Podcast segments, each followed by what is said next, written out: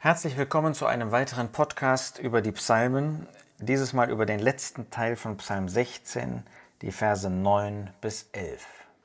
Wir haben schon gesehen, dass dieser Psalm uns etwas zeigt von der Herrlichkeit des Herrn Jesus.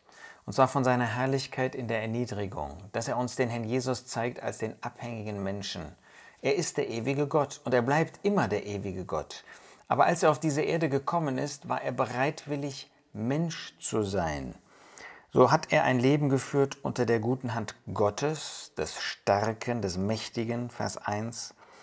War er bereit, ja, und auch fähig, in Gemeinschaft mit Gott, dem Vater, hier den Herrn Yahweh, ähm, sein Leben zu führen. Drittens hat er ihn als Autorität über sich anerkannt, den Herrn, Vers 2. Und jetzt in den Versen 9 bis 11 finden wir dass der Herr Jesus wirklich in Erniedrigung gegangen ist, die unfassbar ist, dass Gott aber eine Antwort auf diese Erniedrigung gegeben hat. Zunächst mal in Vers 9. Darum freut sich mein Herz und frohlockt meine Seele. Auch mein Fleisch wird in Sicherheit ruhen. Darum kann sich ja zurückbeziehen oder kann sich nach vorne beziehen. Wir hatten in Vers 8 gesehen, dass der Herr Jesus den Herrn, Gott, seinen Vater, stets vor sich gestellt hat, dass er stets ein Leben für ihn geführt hat. Und das machte natürlich Freude in seinem Herzen aus. Mit diesem ewigen Gott, mit diesem Vater, der mit Wohlgefallen auf den Sohn sah, sein Leben zu führen, das machte Freude. Aber wir denken auch bei dieser Freude an Hebräer 12, Vers 2, dass der Herr Jesus für die vor ihm liegende Freude das Kreuz erduldet hat. Ja, er freute sich nicht auf den Tod, aber er freute sich, dass Gott ihn auferwecken würde, dass er ihn nicht im Tode lassen würde, sondern dass er ihm einen Platz zu seiner Rechten geben würde, dass er ihn verbinden würde mit allen Erlösten, ja, dass Gott ihm diese Erlösten schenken würde in Auferstehung. Darum freut sich mein Herz und frohlockt meine Seele. Ja, das ist ein, äh, ein Begriff von übermäßiger Freude. Der Jesus hatte nicht nur Freude, sondern sein Herz frohlockte. Das war von großer Freude geprägt über diese Zukunft, die er bei dem Vater und mit dem Vater haben würde.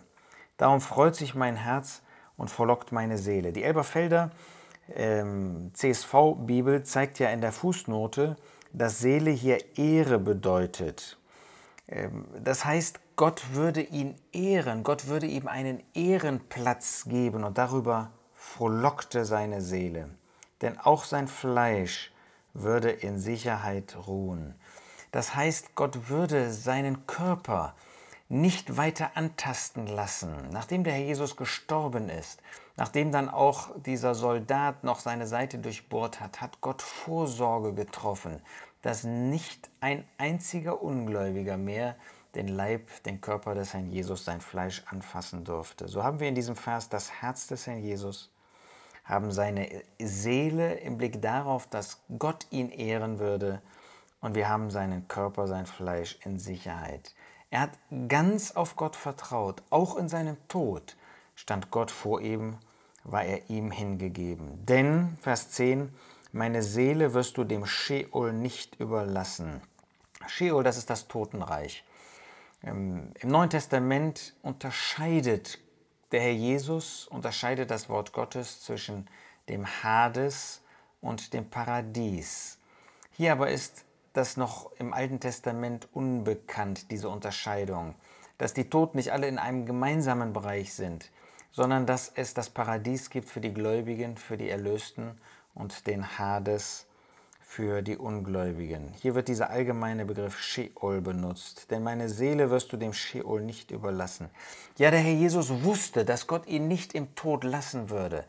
Ähm, der Herr Jesus war mit seiner Seele im Paradies, aber der Herr Jesus würde nicht im Tod bleiben, wirst nicht zugeben, dass dein Frommer die Verwesung sehe. Das ist wirklich eindrücklich, dass wir das im Alten Testament schon im Blick auf den Herrn Jesus lesen, dass er nicht Verwesung sehen könnte. Das ist das typische Kennzeichen, das jeden Menschen betrifft, der gestorben ist. In dem Augenblick des Todes beginnt die Verwesung. Nur bei dem Herrn Jesus nicht. Gott hat nicht zugelassen, dass irgendein, entschuldigt, dass ich das mal so ähm, plastisch ausdrücke, ein Zersetzungsprozess in seinem Körper stattfinden durfte.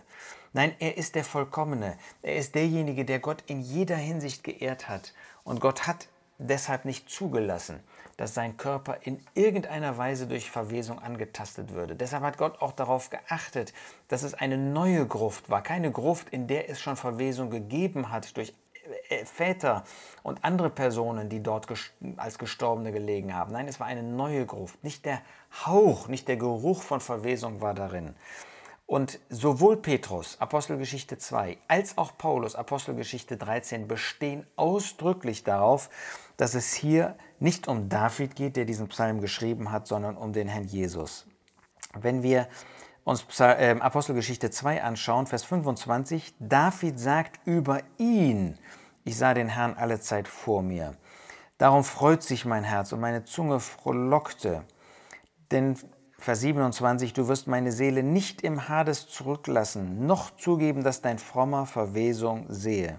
Und dann erläutert Petrus das in 2 Vers 29. Brüder, es sei erlaubt, mit Freimütigkeit zu euch zu reden über den Patriarchen David, dass er sowohl gestorben als auch begraben ist, und sein Grab ist unter uns bis auf diesen Tag. Da er nun ein Prophet war und wusste, dass Gott ihm mit einem Eid geschworen hatte, von der Frucht seiner Lenden auf seinen Thron zu setzen, hat er voraussehend von der Auferstehung des Christus geredet, dass er nicht im Hades zurückgelassen werde, worden ist, noch sein Fleisch Verwesung gesehen hat. Diesen Jesus hat Gott auferweckt, wovon wir alle Zeugen sind. Das heißt, David spricht überhaupt nicht hier von sich.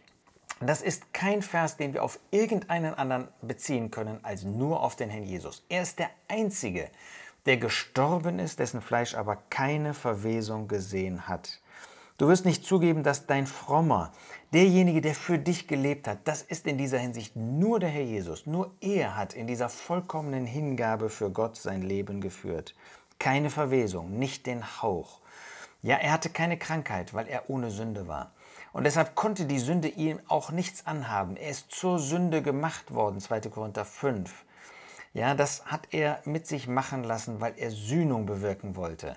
Aber sein Körper hat nicht den Hauch von Verwesung gesehen. Nein, er ist von Gott auferweckt worden nach drei Tagen und drei Nächten. Und dann ist er mit einem Herrlichkeitsleib durch die Grabmauern hindurchgegangen und von den Jüngern gesehen worden. Aber sein Leib ist von Gott, weil er der Fromme war, vollkommen geehrt worden. Du wirst mir kundtun den Weg des Lebens, Fülle von Freuden ist vor deinem Angesicht. Lieblichkeiten in deiner Rechten immer da.